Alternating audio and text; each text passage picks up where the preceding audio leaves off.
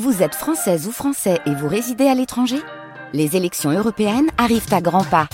Rendez-vous le dimanche 9 juin pour élire les représentants français au Parlement européen. Ou le samedi 8 juin si vous résidez sur le continent américain ou dans les Caraïbes. Bon vote les vacances sur France Bleu Saint-Étienne-Loire. Ah oui, par ici, les, les vacances euh, aujourd'hui, euh, bah, plein plein de choses pour vous et surtout les activités qu'on va faire euh, au pays de Charlieu-Belmont. L'Office du tourisme de, du pays de Charlieu-Belmont est avec nous. Aurélien, bonjour. Bonjour Carole. Aurélien, c'est une très, très, je disais l'andouille de Charlieu, mais il n'y a pas que l'andouille à Charlieu. Il y a l'andouille à Charlieu, mais il n'y a pas que ça. C'est une très très belle cité que, que Charlieu. Oui, une cité qui prend ses racines euh, au cœur du Moyen Âge, autour de, fondée autour de son abbaye euh, au IXe siècle. On va fêter bientôt le 1150e anniversaire de sa fondation. Wow.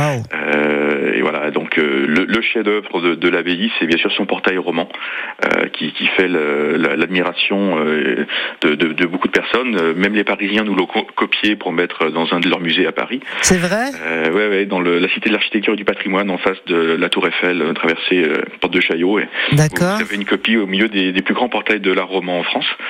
Et donc c'est une abbaye bien sûr qui se visite soit librement, soit en visite guidée euh, tous, les jours euh, en juillet-août euh, du, lundi au dimanche. D'accord. Euh, c'est à quelle heure? Il y a plusieurs visites possibles par jour ou c'est une seule Alors, Ça dépend un peu des plannings. En général, l'abbaye c'est plutôt l'après-midi et puis l'autre site qui est géré à 700 mètres d'ici de, de, de l'abbaye par le département, le couvent des Cordeliers. Oui. Ce qui est aussi un site médiéval plutôt gothique, celui-ci.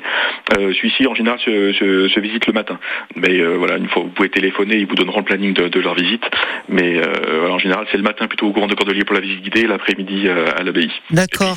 Évidemment des, des animations hein, qui animent ces, sites. Il y a des concerts, des spectacles nocturnes, des mises en lumière qui permettent de visiter ou de découvrir le, bâtiment et les monuments un peu différemment. Mmh. Donc ça bouge, quoi. Il y a, vraiment pendant l'été, c'est illuminé, c'est actif, Charlieu. Il y a beaucoup de touristes qui viennent, qui viennent vous voir du côté de, de Charlieu, euh, Aurélien? Oui, alors après, on n'est pas en, en, situation de sous-tourisme, hein, comme dans certains points, donc on en prend toujours plus, hein, vous pouvez venir, pas de souci.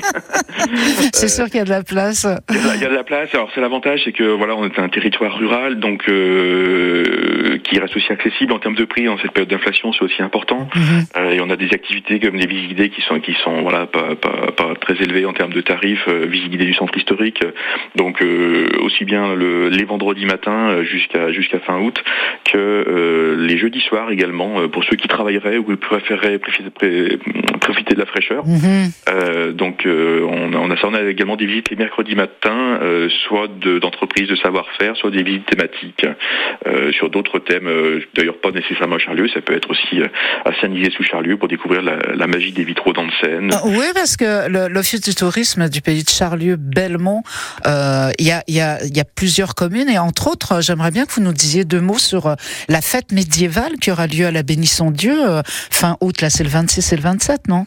C'est ça, 26-27 août. Donc euh, la Bénisson Dieu, c'est à 10 km de, de, Charlieu. On est de l'autre côté de la Loire, en rive gauche, -hmm. euh, historiquement dans l'ancien comté de Forêt, euh, qui n'était que ce que n'était pas Charlieu. C'est d'ailleurs la, la, première abbaye hein, qui était dans le comté de Forêt. Du coup, il y a plusieurs comtes de forêt qui se sont fait enterrer à la Bénisson Dieu, qui explique aussi son, son grand développement. -hmm. donc on est à la transition entre le roman et gothique, fondation au XIIe siècle, un disciple de, de Saint Bernard, la pierre jaune qui est assez typique de, autour de Charlieu est, est, est magnifié dans, dans, cette belle construction, euh, avec la particularité d'avoir la construction, on va dire, euh, presque originelle euh, du XIIe siècle, avec toute l'austérité qu'on connaît des cisterciens, c'est-à-dire que Saint-Bernard ne voulait pas de décoration, ne voulait pas de sculpture, mmh. pour pas distraire le moine.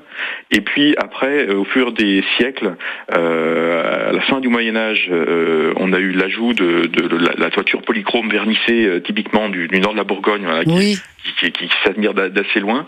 Et encore un petit peu après, au XVIIe siècle, euh, les tout débuts du, de l'art baroque, euh, donc avec la profusion qu'on connaît, chapelle mm -hmm. de Nérestan.